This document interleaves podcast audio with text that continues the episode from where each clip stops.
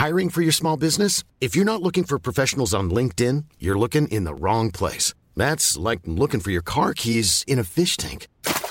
LinkedIn helps you hire professionals you can't find anywhere else, even those who aren't actively searching for a new job but might be open to the perfect role. In a given month, over 70% of LinkedIn users don't even visit other leading job sites. So start looking in the right place. With LinkedIn, you can hire professionals like a professional. Post your free job on linkedin.com slash people today.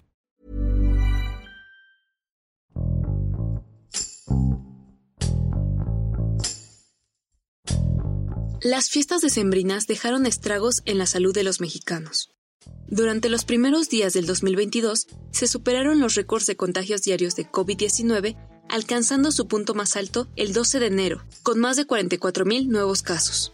La velocidad a la que se propaga la nueva variante Omicron es preocupante, y aunque la aplicación de las vacunas ha sido un factor clave para contener el número de fallecimientos, el impacto sanitario vuelve a ser alarmante a nivel nacional. Nurit Martínez, reportera del Sol de México, nos explica cómo se está enfrentando la cuarta ola de contagios en México y las repercusiones que ha tenido en los diferentes sectores de la sociedad que comenzaban a recuperarse a finales del 2021. Con Hiroshi Takahashi, esto es Profundo.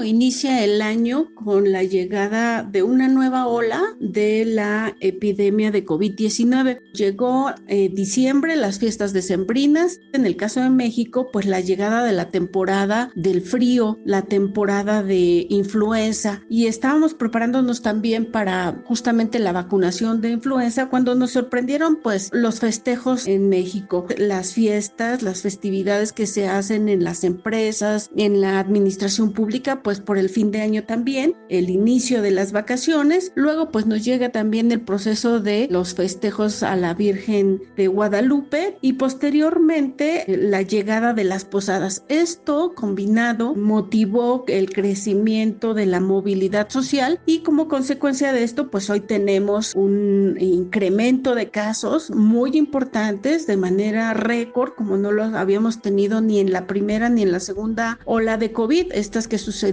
allá en el año 2020 y 2021 y pues ahora de manera inédita eh, acabamos de tener días con hasta 33 mil notificaciones y confirmaciones por día. Bueno, pues eh, COVID se ha ya eh, presentado en nuestro país a lo largo de dos años. Y pues cuando tuvimos conocimiento de estas nuevas variantes, bueno, pues hasta ahora se habla de que hay 14 diferentes variantes que son mutaciones del propio virus, algunas son eh, de preocupación, algunas simplemente caen en el interés u otras más en la vigilancia de los especialistas epidemiólogos en todo el mundo. Pero de estas 14 eh, variantes, 5 están consideradas de preocupación. Una de ellas, Delta, que fue la que provocó el incremento de casos a mitad del año pasado, 2021, y ahora Omicron, que se dice eh, fue una mutación que surgió por allá en Sudáfrica esta mutación que es de preocupación debido a que se expande de manera muy rápida, sin embargo tiene la oportunidad de que no es tan letal como lo vimos en la primera ola de COVID. También dicen los expertos, se debe a que ya a muchas personas las ha tomado con una dosis o dos dosis de las vacunas anti-COVID. Lo cierto es que hoy enfrentamos en el caso de México un incremento de casos muy importantes en donde Omicron es el que está justamente propagando la enfermedad de la pandemia ya en este segundo año al inicio de 2022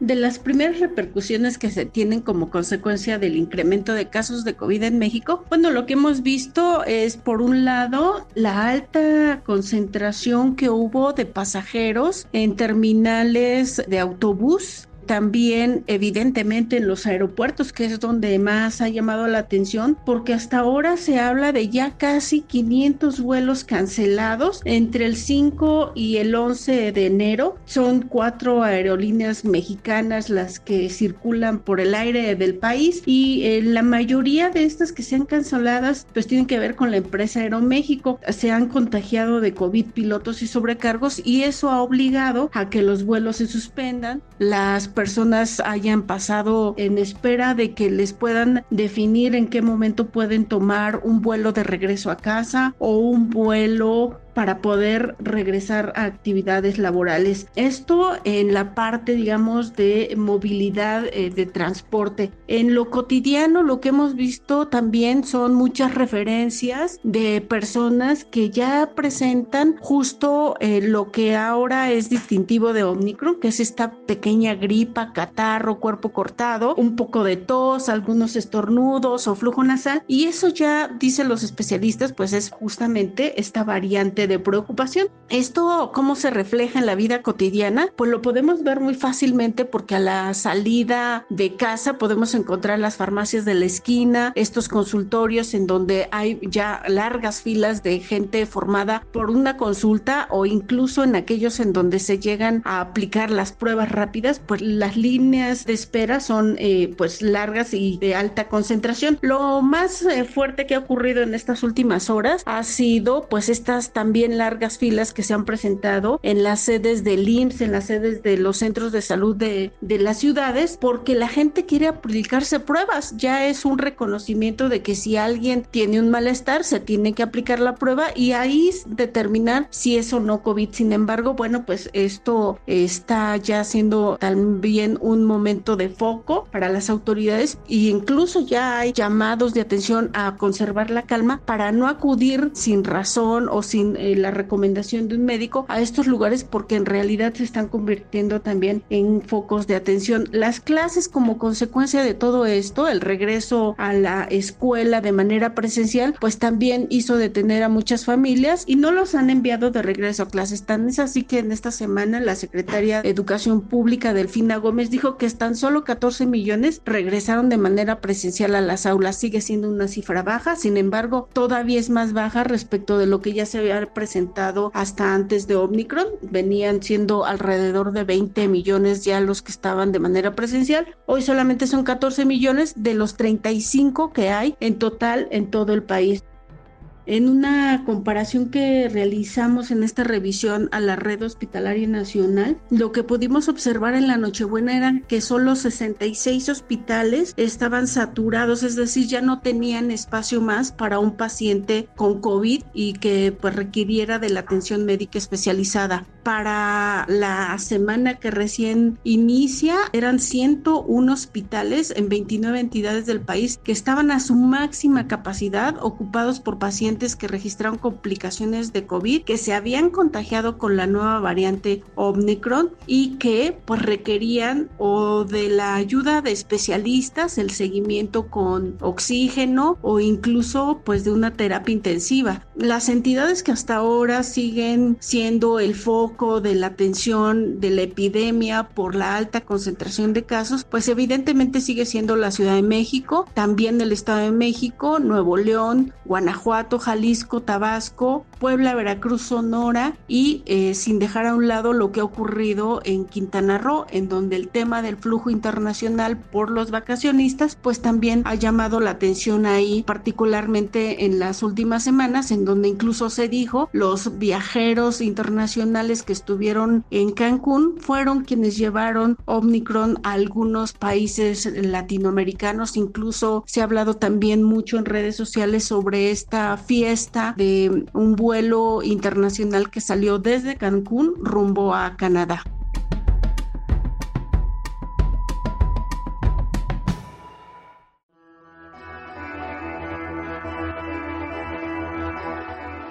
Como ha ocurrido desde el inicio de la pandemia de COVID-19, pues el gobierno federal encabezado por el presidente Andrés Manuel López Obrador, su secretario de Salud, Jorge Alcocer y el SAR anti-COVID-19 en México, Hugo López Gatel, pues han desestimado la importancia de lo que significa esta nueva variante Omicron en México, eh, mientras algunos países en Europa, particularmente Estados Unidos, cerraron sus fronteras para poder detectar los casos que llegaban y poder tener un poco más de tiempo y preparar los sistemas de salud para la llegada de esta nueva variante, pues en el caso mexicano se dejó pues circular libremente a todos los vacacionistas que llegaron a los principales puertos de destino del país, tanto en aeronaves, incluso en eh, terminales de autobús o eh, los centros turísticos donde llegan las grandes embarcaciones por mar. Se dejó pasar, dado que decían pues eh, no se pueden cerrar las fronteras a un virus. Estas declaraciones de no acelerarse, de no apanicarse, de llevar una vida cotidiana, bueno, pues ya provocó e incluso que en el gabinete del presidente López Obrador pues hubiera contagios.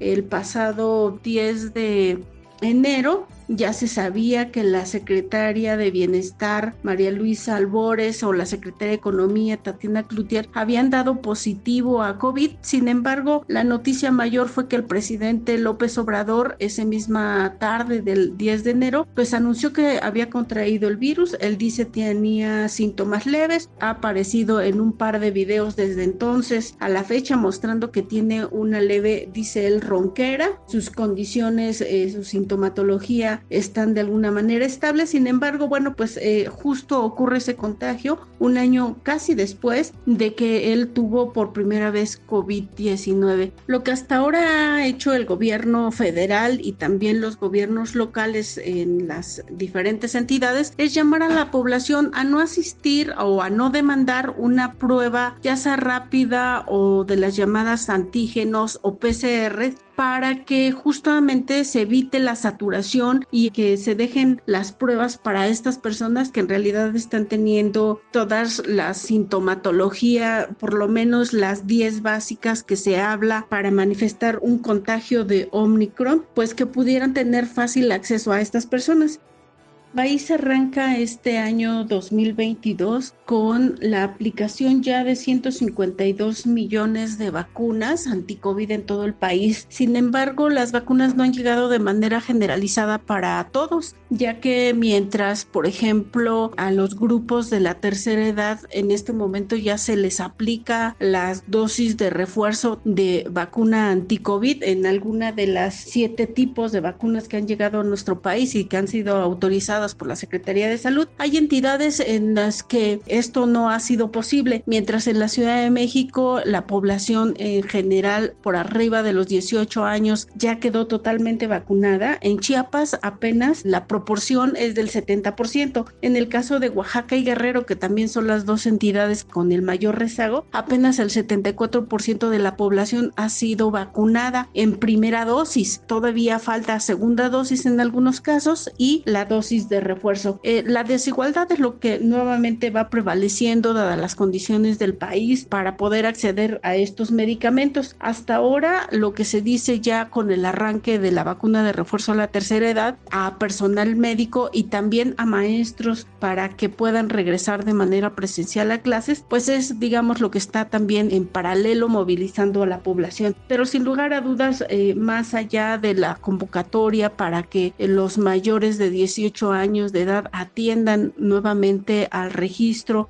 y puedan asistir por su tercera dosis. Más allá de eso, lo que sigue prevaleciendo ahora es pues esta búsqueda incesante para poderse hacer pruebas rápidas de detección de alguna de las variantes de COVID-19 el gobierno de Claudia Sheinbaum ha anunciado en las últimas horas también la instalación de 11 nuevos macroquioscos para la detección de casos de COVID y ahí sí son de manera gratuita. Lo único que se pide a la población es estar muy pendiente, ubicar el más cercano a su domicilio y acudir de manera reiterada a esto luego de que en algunos centros hospitalarios o centros de salud se tenían solamente hasta 30 pruebas por día, lo cual evidentemente resultó insuficiente. Sin embargo, la respuesta fue colocar estos macrocentros en diferentes puntos de la Ciudad de México. En este momento, para poder hacer la cobertura informativa de este tema del momento que está representando la presencia de Omicron en México, pues lo que más se requiere es tener conocimiento de cuáles son las plataformas oficiales donde se va actualizando la información, no solamente de cómo se va modificando el virus, conocer sus características y los hallazgos científicos que a nivel internacional están encontrando los científicos sobre cómo se describe, cuál es la nueva sintomatología que hay, los medicamentos, incluso la oportunidad que tienen cada una de las vacunas que se han aplicado en el mundo para hacerle frente digamos, toda la parte científica que está en torno al virus, sino también pues ver desde el punto de vista de los pacientes ya. Por lo tanto, pues el mayor reto es justamente ir definiendo y encontrando que esa información sea la más veraz posible y no contribuir a lo que en algún momento eh, también ha invadido las redes sociales particularmente, que es la desinformación y llegarle a la población con información que le sirva.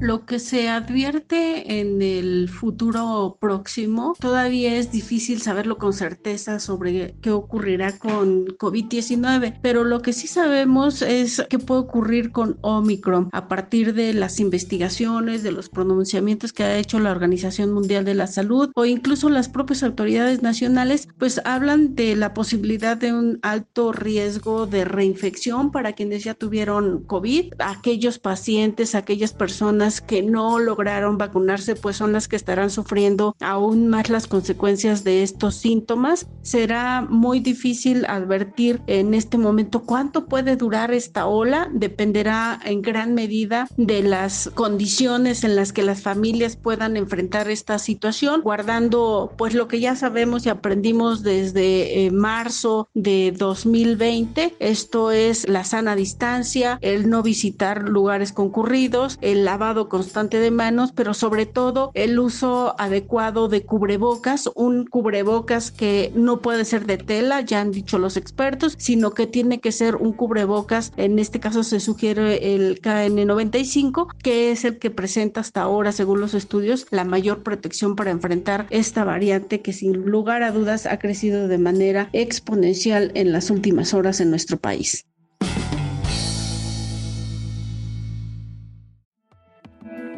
Te invitamos a suscribirte a nuestro podcast a través de las plataformas de Spotify, Apple Podcast, Google Podcast, Deezer y Amazon Music, para que no te pierdas ningún episodio. También nos puedes escribir a podcast.om.com.mx o en Twitter podcastom. Te recomendamos escuchar Periodismo en Riesgo, un podcast donde podrás conocer el peligro que corren periodistas de América para poder informar. Hasta la próxima.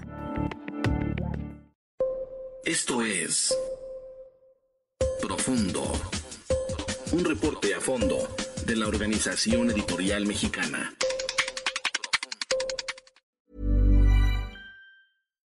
If you're looking for plump lips that last, you need to know about Juvederm lip fillers. With Juvederm Volbella XC and Juvederm Ultra XC, your lip look, whether it's subtle or bold, can last up to one full year with optimal treatment and no additional maintenance. Find a licensed specialist and see if it's right for you at Juvederm.com today. That's J U V E D E R M.com. Add fullness to lips in adults over 21 with Juvederm Volbella XC or Juvederm Ultra XC. Do not use if you have severe allergies or a history of severe allergic reactions, or if you're you're allergic to lidocaine or the proteins used in Juvederm. Tell your doctor if you have a history of scarring or taking medicines that decrease the body's immune response or that can prolong bleeding. Common side effects include injection site redness, swelling, pain, tenderness, firmness, lumps, bumps, bruising, discoloration, or itching. As with all fillers, there's a rare risk of unintentional injection into a blood vessel, which can cause vision abnormalities, blindness, stroke, temporary scabs, or scarring. For full important safety information, visit juvederm.com.